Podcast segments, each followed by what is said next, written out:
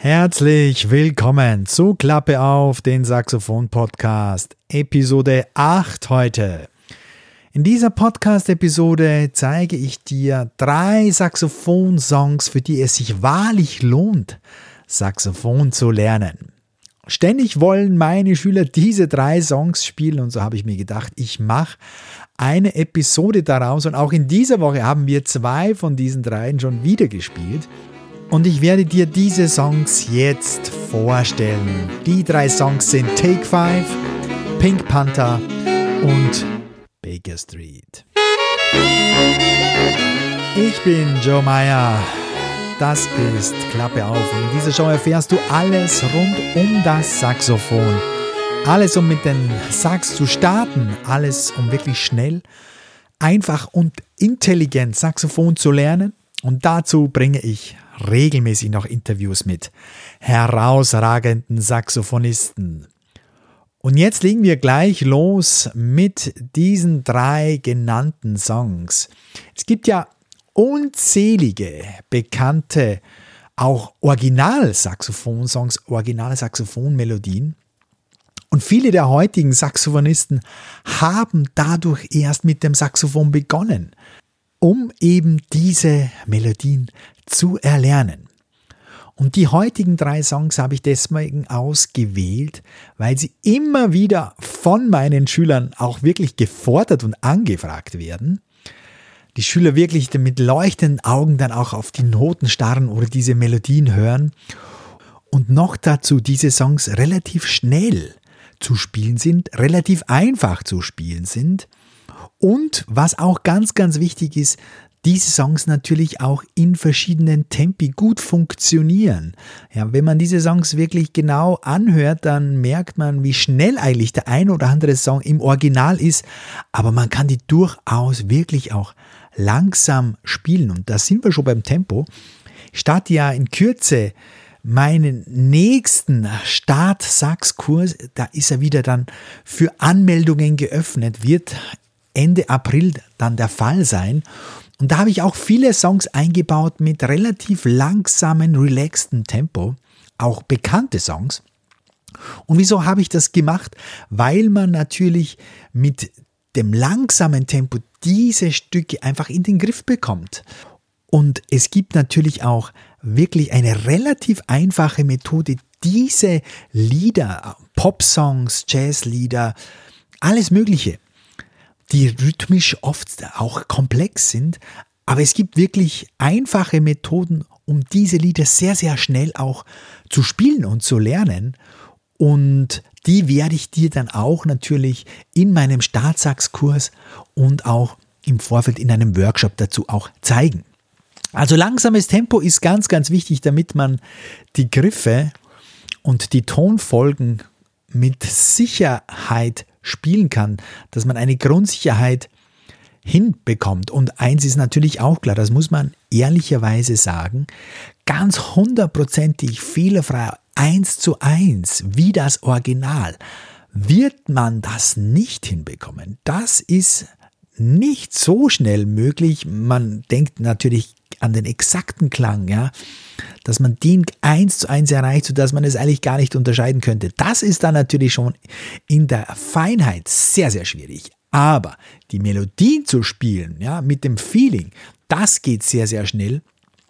Ins kleinste Detail wird es natürlich logischerweise schwieriger. Aber wie gesagt, es macht irrsinnig Spaß, diese Songs zu spielen, auch wenn man nicht sofort ganz nah an das Original kommt. Die Melodien hat man sehr schnell drauf, die Rhythmen auch. Man muss sie gut hören und ich zeige dir jetzt natürlich auch gleich, wie ich diese Sachen, wie ich diese Lieder angehe. Wir starten jetzt gleich mit dem ersten Song.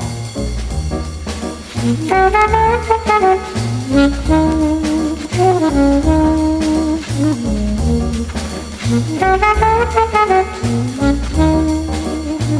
you.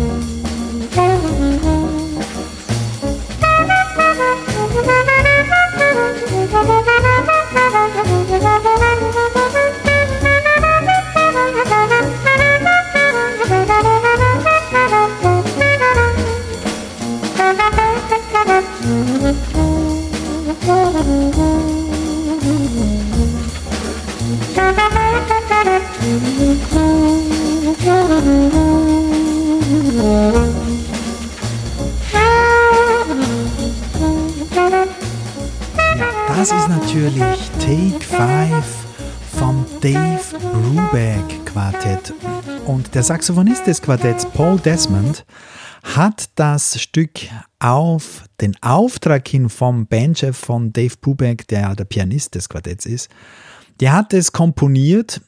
Das war schon 1959 und es war das erste Jazzstück, das ich über eine Million Mal verkauft hat, muss man sich mal vorstellen.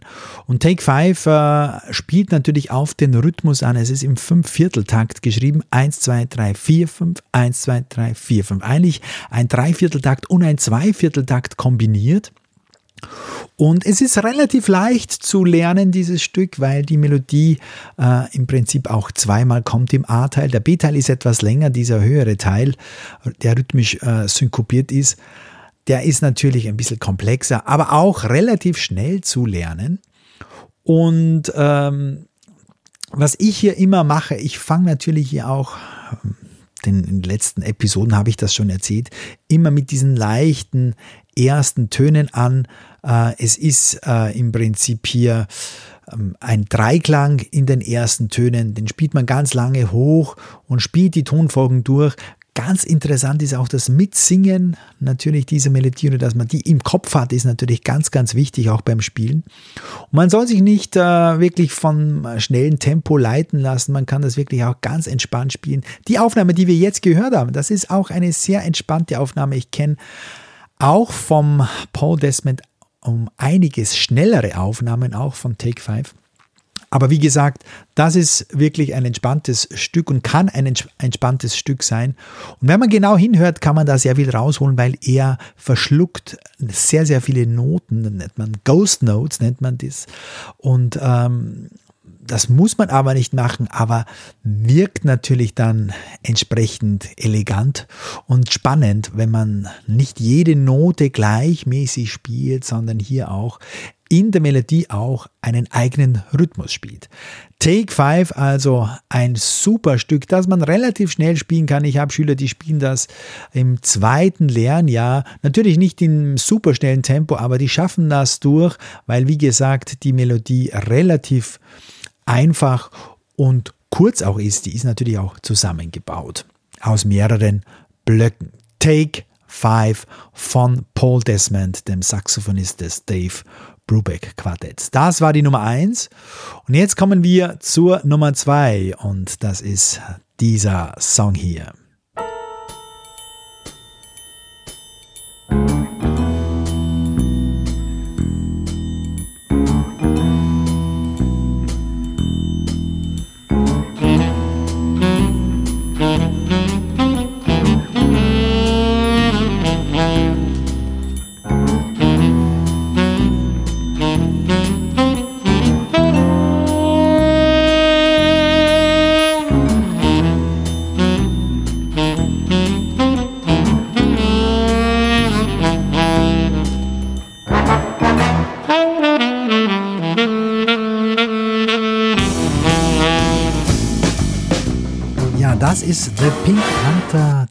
Natürlich. The Pink Panther Theme von Henry Mancini. Super erfolgreicher Filmkomponist. Und er hat das äh, Stück 1963 mit seinem Orchester aufgenommen. Und im Orchester spielte schon eine Zeit lang vorher Paul Johnson, ein Studiosaxophonist, der natürlich in Los Angeles wohnte und äh, für ihn, für Henry Mancini, der perfekte Musiker, der perfekte Saxophonist für dieses Thema war. Ich habe ein Interview von Paul Johnson gehört und da hat er gesagt, Henry Mancini wusste immer genau die Musiker, für den er diese Melodien, diese einprägsamen Melodien geschrieben hatte. Und wahrscheinlich die bekannteste ist eben auch der Pink Panther. Und äh, das Stück ist auch relativ einfach äh, zu spielen. Meine Schüler, vor allem die Erwachsenen, spielen das Teil in zwei Jahren äh, mit nicht wirklich großer Anstrengung. Ich habe sogar eine Schülerin, die spielt das jetzt nach einem Dreivierteljahr am Altsaxophon. Allerdings, Pink Panther ist ja ein Original Tenor. Saxophonstück, aber es gibt unzählige Noten auch in verschiedensten Arrangements, auch für Altsaxophon.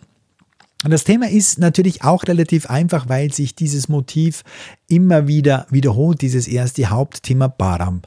Baram, das sind immer wieder die gleichen Töne, wenn sie auch chromatisch verlaufen. Das hat man sehr, sehr schnell im Griff. Und äh, interessant ist vor allem hier bei Pink Panther, dass die Notation sehr, sehr komplex aussieht. Es ist sehr, sehr schwer zu notieren. Deshalb äh, ziehe ich es immer vor, dieses Stück auch zu einem gewissen Teil mit den Schülern auswendig zu spielen, weil die Griffe und die Tonfolgen hat man sehr, sehr schnell auch verinnerlicht.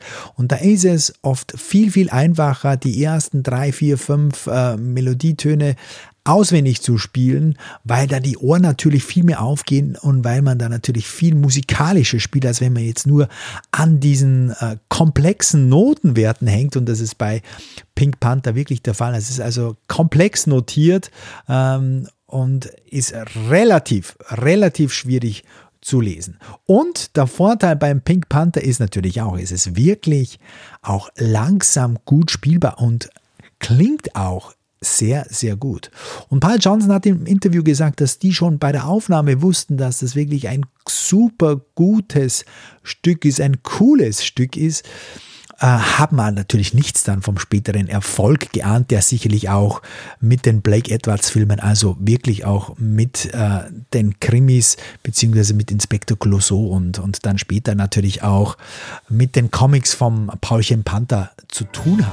Das hat sich ja dann mehr oder weniger verselbstständigt. Also Henry Mancini hat vier Film-Oscars gewonnen, habe ich jetzt kurz nochmal nachgelesen, und 20 Grammys. Also der Mann wusste genau, welche Melodien funktionieren und welche nicht. Aber er hat natürlich meistens die. Wir kommen zum dritten und zum letzten Stück. Ein super bekanntes und sehr, sehr beliebtes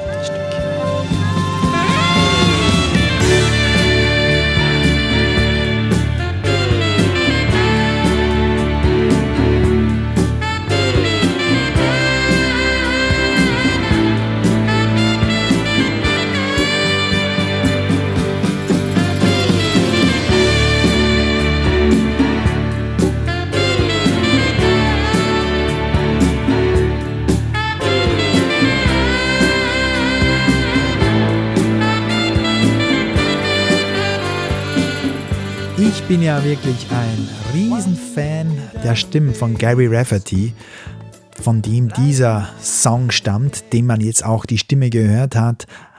Baker Street aus dem Jahr 1978. Aber wenn man dieses Altsaxophon-Solo von Raphael Ravenscraft hört, dann ist man fast schon enttäuscht, wenn man im Anschluss die Liedstimme von Gary Rafferty hört, wobei auch der Song und die Songmelodie natürlich auch wunderschön sind. Aber wie gesagt, dieses einprägsame Intro auf dem Altsaxophon ist ein wahres Kunstwerk und war eigentlich von Gary Rafferty als Gitarrensolo gedacht und durch einen Zufall äh, fiel das Gitarrensolo im Studio aus und man holte schnell einen Saxophonisten und das war eben Raphael Ravenscroft, der für sage und schreibe anscheinend 27 Pfund, für 27 Pfund dieses Solo eingespielt hat und anscheinend soll dieser Scheck, den er dafür bekommen hat, nicht einmal gedeckt gewesen sein. Aber das Witzige daran ist, er bekam in der Folge,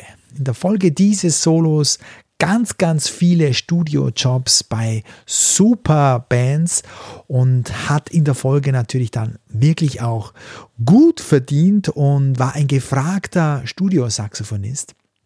Und was noch ganz witzig ist, dieser Song mit diesem Intro, und das war nicht nur ein Intro, dieser, dieser einprägsame Saxophonteil kommt viermal im Lied vor zweimal in der Mitte und auch zum Schluss und dauert sage und schreibe mehr als 40 Sekunden. Also das ist schon wirklich ein großer, prominenter Teil auch vom äh, Song, der hier das Saxophon übernimmt.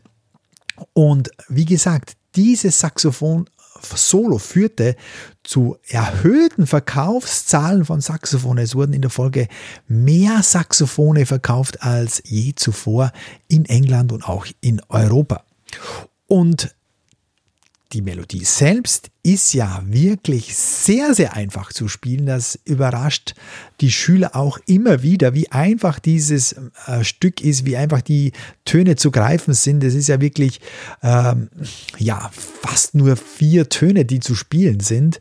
Es ist ein Hamoll, Dreiklang. Mm, das einzige Schwierige ist der erste Ton und das ist das gegriffene, gegriffene D3. Da muss man also den ersten Flageolet-Griff auf der linken Seite greifen und das war es dann auch schon und da muss man einfach mit viel intensiver Luft die nächsten Töne ansteuern und die Ohren offen halten sehr, sehr einfach zu spielen. Die Schüler spielen das locker nach zwei Jahren. Wie gesagt, es geht nur um diesen ersten Ton. Äh, da ist der Griff ein bisschen ungewöhnlich, aber der ist wirklich auch sehr, sehr einfach zu spielen. Und die Schüler sind immer wieder verblüfft und überrascht, wie schnell und wie einfach dieses Solo ist. Das war jetzt also auch Baker Street. Ähm, ich gebe meinen Schülern bei diesen Songs, vor allem hier bei Baker Street und vor allem auch beim Pink Panther immer den einzig entscheidenden Tipp, dieses Solo wirklich möglichst oft anzuhören, möglichst oft anzuhören, eigentlich mitzusingen, bevor man das dann mit dem Saxophon spielt und dann zu versuchen, wirklich diese Töne zu finden am Saxophon und so habe ich das auch gemacht. Ich habe diese Songs eigentlich nie mit Noten gespielt. Ich habe die erst dann später beim Unterrichten mit eben mit Schulen, mit Heften dann zum ersten Mal auch auf dem Papier gesehen, aber als 18-Jähriger, als 17-Jähriger habe ich diese Lieder einfach mir versucht äh, auswendig beizubringen, habe Griff und Griff äh, gesucht und habe die mir zusammengebastelt. Und so gelingen die auch und so klingen die auch am besten, wenn man wirklich versucht, ganz nah am Original mitzuspielen, weil man kann das nie so genau notieren, äh, wie es gespielt wird.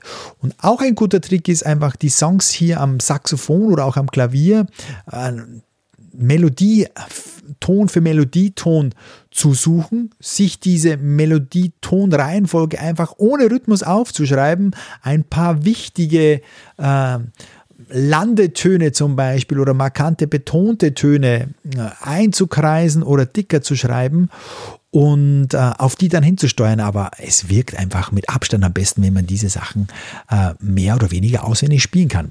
Bei Take 5 ist es natürlich um einiges schwieriger, weil es mehr Töne sind, vor allem im Mittelteil. Aber auch da äh, wird man diese Melodie mit Sicherheit in ein, zwei Wochen auswendig spielen können, wenn man das mit einer gewissen Konstanz und Regelmäßigkeit angeht. Also, das sind wirklich drei Songs, die super schön zu spielen sind, die super Spaß machen zu spielen, die gut klingen, wo du auf jeder Party wirklich große Augen und große Ohren erntest, die immer wieder gefordert werden. Ich, bei mir, in meinem Fall ist es vor allem wieder das Take Five, äh, das gewünscht wird. Ähm, bei Jazzkonzerten.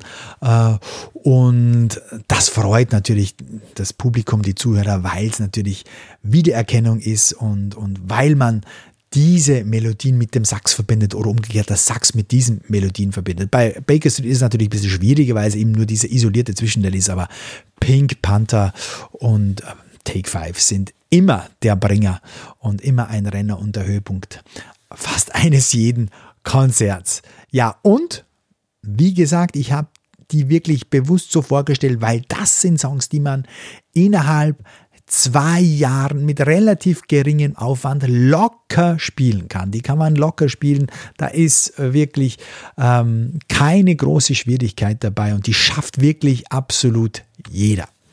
Ja, das war's jetzt mal wieder für heute. Ich hoffe, du hast ein bisschen etwas mitgenommen. Und wenn du, wie gesagt, jetzt selber überlegst, mit dem Saxophonspiel zu starten, dann geh ruhig auf www.saxophonlernen.com, halt die Augen Ohren offen, denn in den nächsten 10, 14 Tagen werde ich wieder die Türen und Tore aufmachen für den nächsten Sachs-Startkurs. Der Januarkurs ist jetzt nahezu abgeschlossen und jetzt starten wir wieder mit dem nächsten Turnus. Ich betreue meine Schüler sehr, sehr intensiv und deshalb öffne ich immer nur periodisch äh, die Anmeldungstüren sozusagen, damit ich auch genügend Zeit habe für meine Schüler. Und dort auf dieser Seite findest du mit Sicherheit alle wichtigen Informationen zum nächsten Start und viele weitere wertvolle Saxophon-Tipps und Tricks. Ja, wenn dir der Podcast und vor allem auch diese Episode gefallen hat, dann freue ich mich natürlich in einer, mit einer guten Bewertung bei iTunes. Das hilft mir natürlich auch, den Podcast weiter zu verbreiten, mehr Saxophonfans zu erreichen. Die Show Notes findest du wie üblich unter www.saxophonlernen.com-e8 für Episode 8 abgekürzt, also direkt nach dem Schrägstrich Buchstabe E wie Emil und gleich die Ziffer 8 ohne Leerschritt angefügt. Da findest du sicher auch noch dann die Links zu diesen drei Songs. Ja, und wenn du Fragen hast, wenn du Wünsche hast, wenn du eigene spannende Saxophonthemen hören möchtest, die dich interessieren, dann schreib mir doch bitte joe at saxophonlernen.com, joe, J-O-E at Saxophon mit F geschrieben und das Lernen zusammen.com. Und ich freue mich von dir zu lesen und werde dir sicherlich innerhalb, ja, drei, vier Stunden zurückschreiben. Schaffe ich meistens und meine, ja, meine Saxophonschüler auch hier immer wieder sind überrascht, wie schnell ich beim Antworten bin. Und ich versuche dann natürlich auch das Thema oder die Frage in den Podcast aufzunehmen. Ja, und jetzt danke ich dir für deine Saxophonzeit. Hoffe, es hat dir so viel Spaß gemacht wie mir. Wünsche dir noch einen schönen Tag bis zur nächsten Episode. Dein Joe Meyer.